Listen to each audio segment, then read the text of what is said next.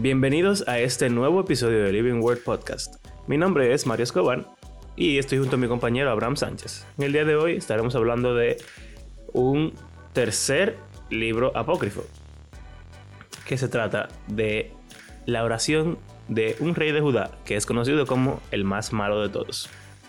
La oración de Manasés. Aquí vamos.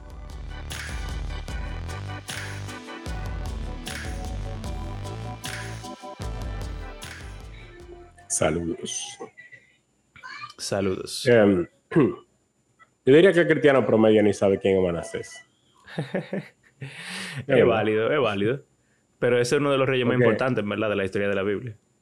Sí, en un sentido. Bueno, sí, porque después, eh, durante su reinado, es que el, exilio a Babilonia se hace como oficial. Sí. Como que él es la gota que derrama eh, la copa de la ira de Jehová. Literalmente lo dice así. O sea, por su culpa, lo dice así mismo, que Dios decidió mandarlo para el exilio por el pecado de Manasés. Yo, lo tengo aquí. Entonces, Manasés, ¿qué fue lo que hizo? Bueno, él edificó altares en la casa del Señor. Dice de que eh, reedificó todos los lugares que su padre Ezequías había destruido.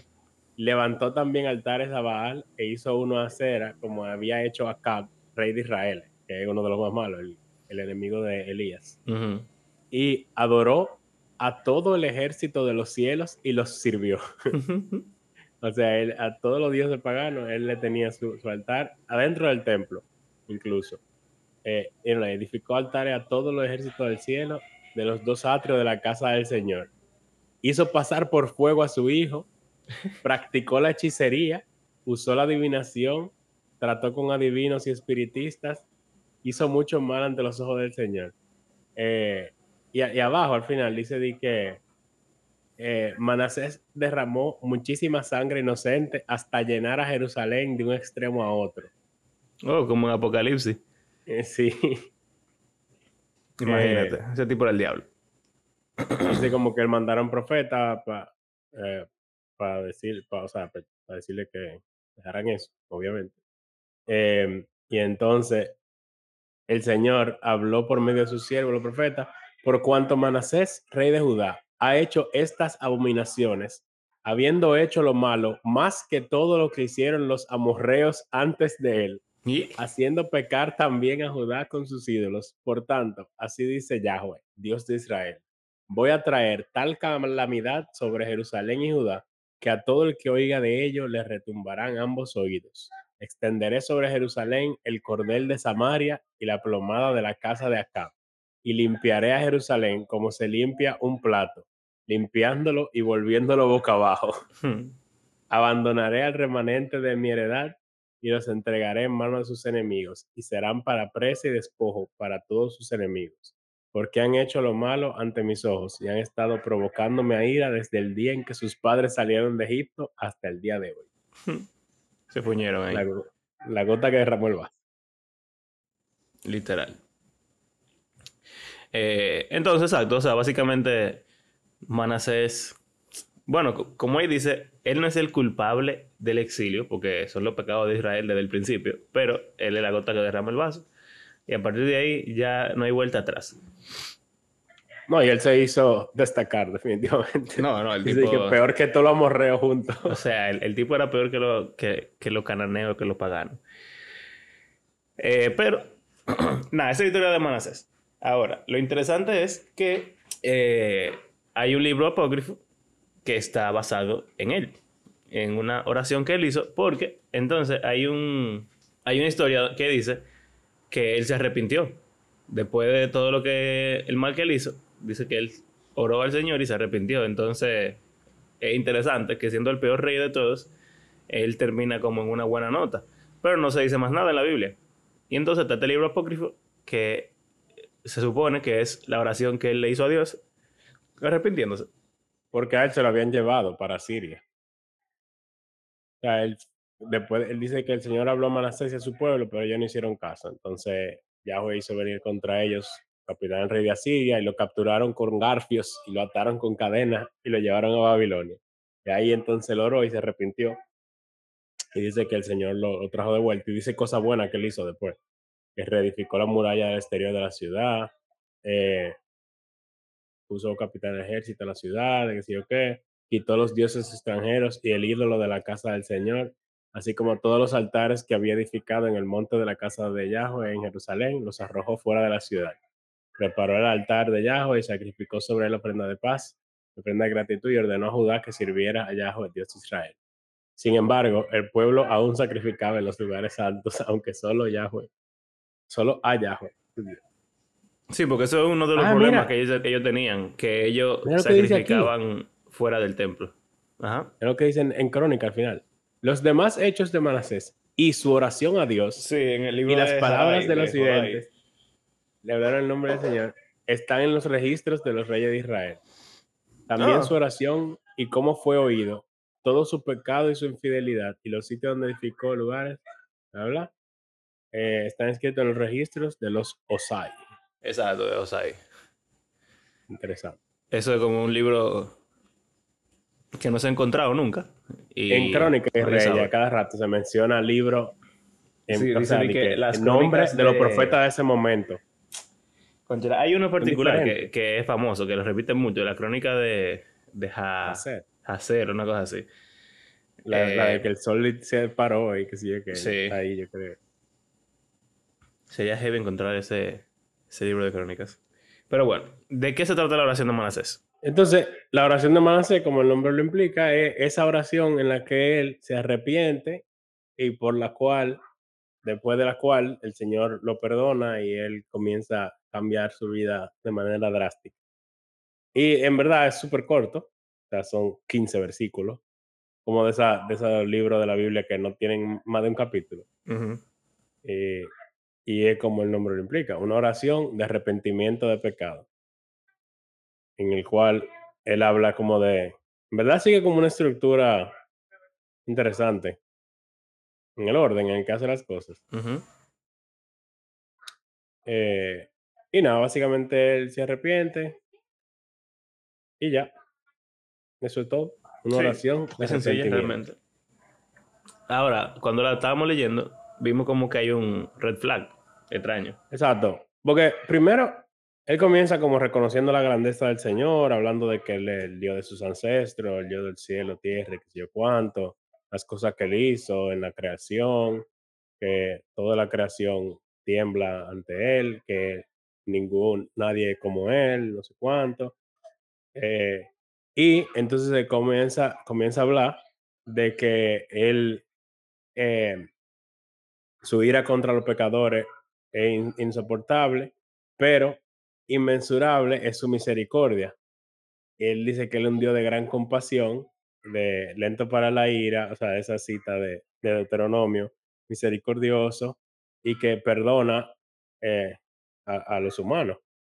Y entonces, él básicamente está apelando al carácter de Dios para decir, tú eres todo eso, y eso lo he aprendido de mis ancestros, entonces, tú has prometido eh, perdón al que se arrepiente, a pesar de que hayan pecado contra ti, y entonces, para que sean salvados, tú has prometido eso. Entonces, él dice de que tú eres el Dios de los justos.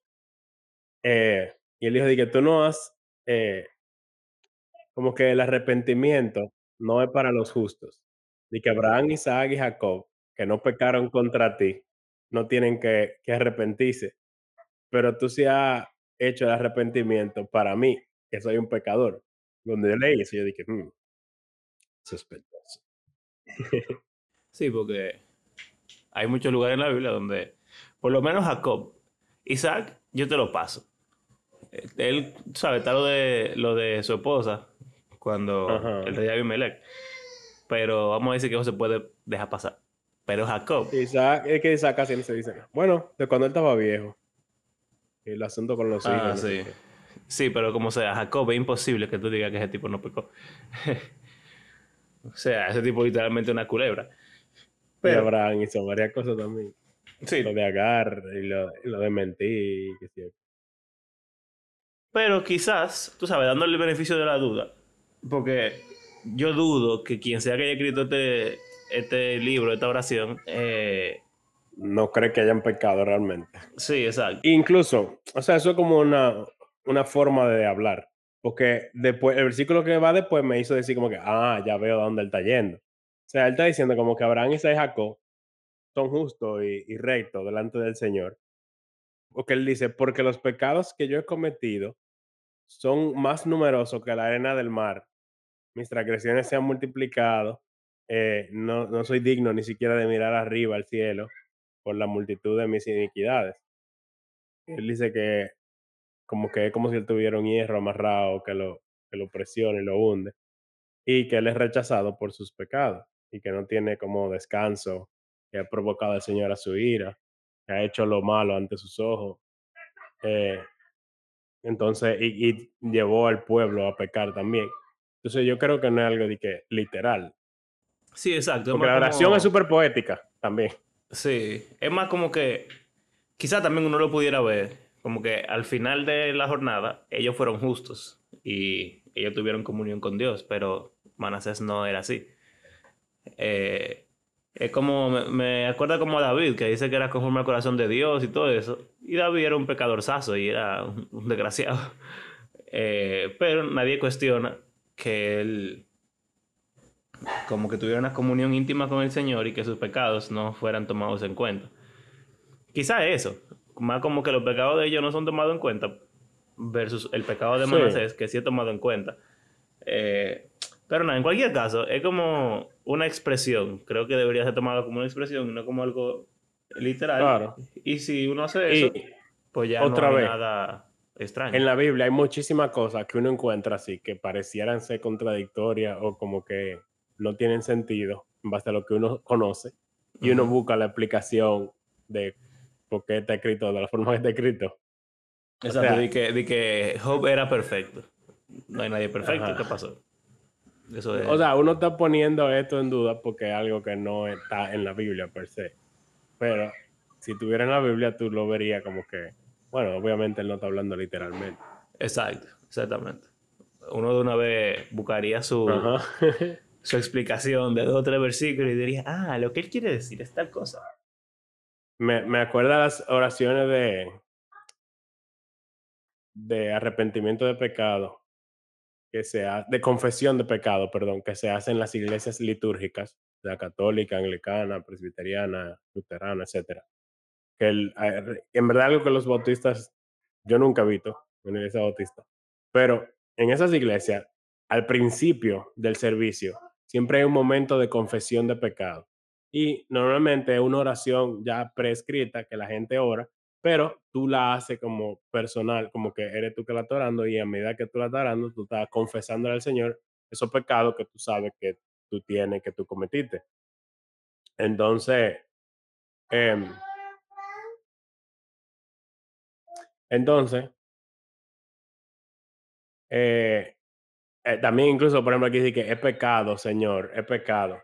Eso suena como full, eh, una de esas cosas como que se repiten en, en servicio litúrgico. Porque ten piedad, Señor, ten piedad. O es pecado, o perdóname, Señor, perdóname. Suena bien litúrgico.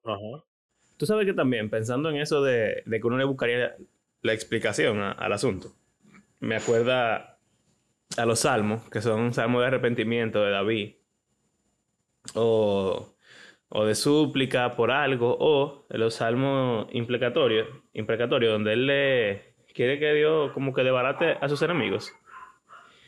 Porque muchas veces David dice que él es justo y que en él no hay pecado. Eh, y uno se queda como que, pero ven acá. Claro que tú has pecado. Hay otro salmo más para allá en el que tú te estás arrepintiendo, pero en este tú estás diciendo que tú eres limpio y sin pecado. Eh, pero nadie pone en duda que él esté hablando como que de toda su vida, sino como quizá en ese momento o en comparación con los otros o algo así. Ujú. Su estado canónico, según yo leo aquí, que no se considera apócrifo por los judíos, católicos y protestantes. o sea, no está en la Biblia católica.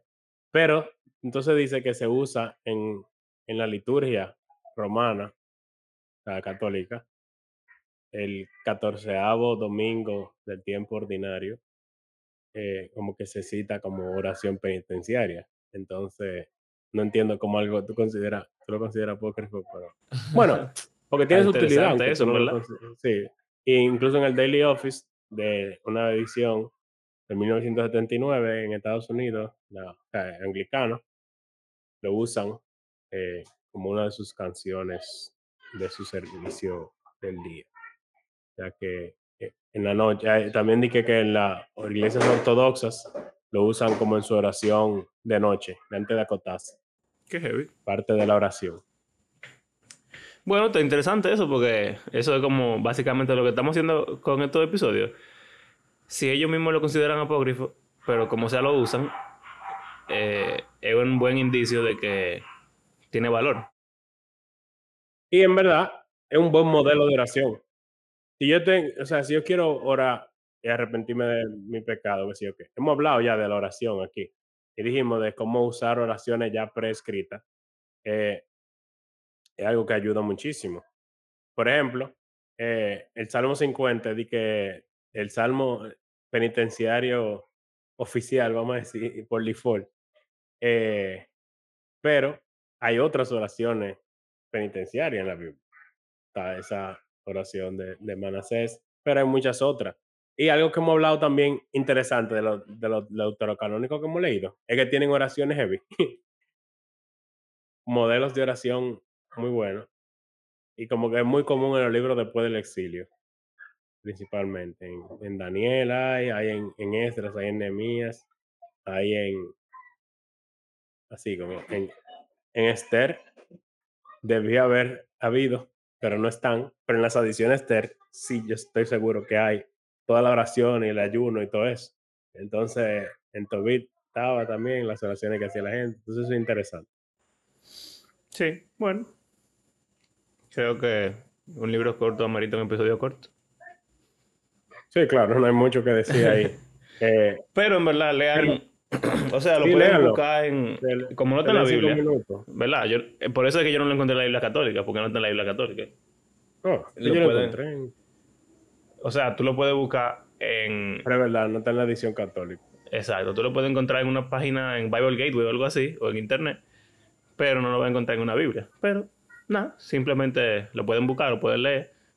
Eh, eh, literalmente Entonces escriben oración Cinco de Manasés minutos. y le va a salir. cinco minutos Bueno. y pueden ver como todo lo que dice.